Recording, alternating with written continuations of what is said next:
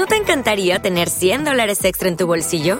Haz que un experto bilingüe de TurboTax declare tus impuestos para el 31 de marzo y obtén 100 dólares de vuelta al instante. Porque no importa cuáles hayan sido tus logros del año pasado, TurboTax hace que cuenten. Obtén 100 dólares de vuelta y tus impuestos con 100% de precisión, solo con Intuit TurboTax. Debes declarar para el 31 de marzo. Crédito solo aplicable al costo de la presentación federal con TurboTax Full Service. Oferta sujeta a cambios o cancelación en cualquier momento. Hola, soy Francisco Navas y esto es Mente Dinámica en Acción. Es la primera vez que grabo desde la playa, pero creo que va a quedar bastante bien.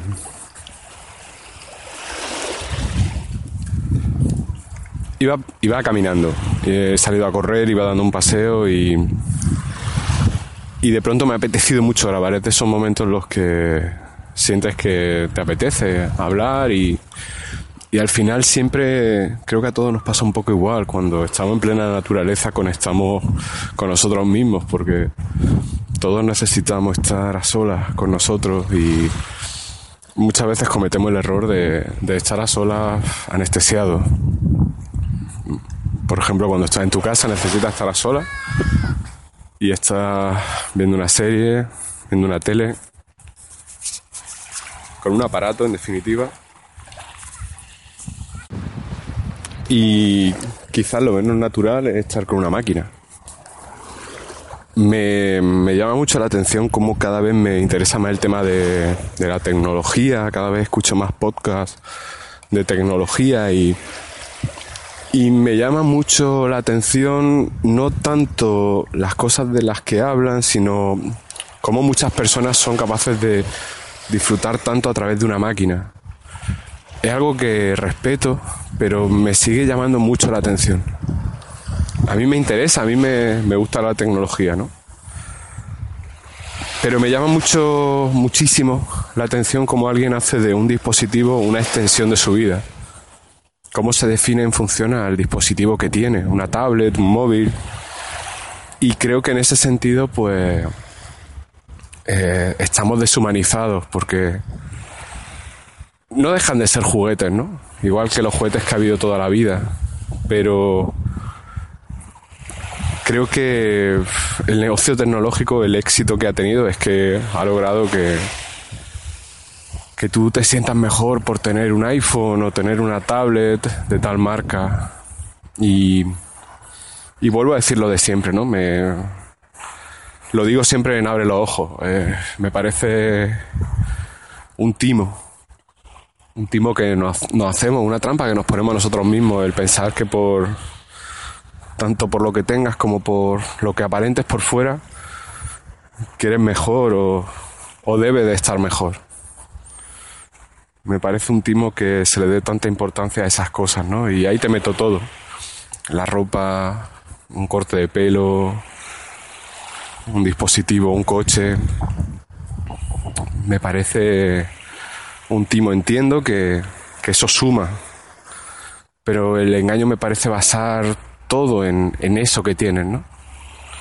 Al final el anuncio ese que, ese de Viceroy que decía no es lo que tengo, es lo que soy, era más profundo de lo que podías pensar en un principio, porque es verdad.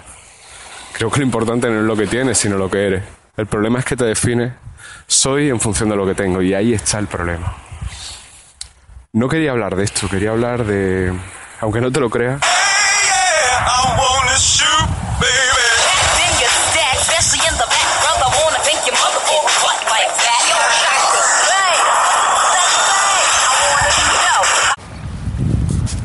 Bueno, eh, lo que acabas de escuchar era una llamada entrante. Como te habrá imaginado, es lo bueno de mi podcast.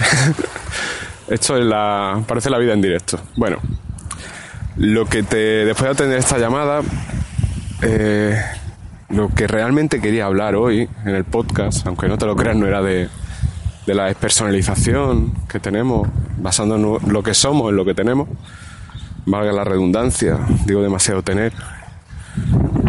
De eso ya hablo bastante, ¿no? En, en muchos podcasts creo que soy muy pesado con esos temas. Pero sí quería hablar de del respeto. Creo que los grupos, un grupo, un grupo en el ámbito laboral, en el ámbito de los amigos, en el ámbito familiar, en el ámbito social, del tipo que sea. En cada grupo ya sabes que tenemos un rol determinado y en cada grupo, dependiendo del rol que tengamos, desempeñamos un papel.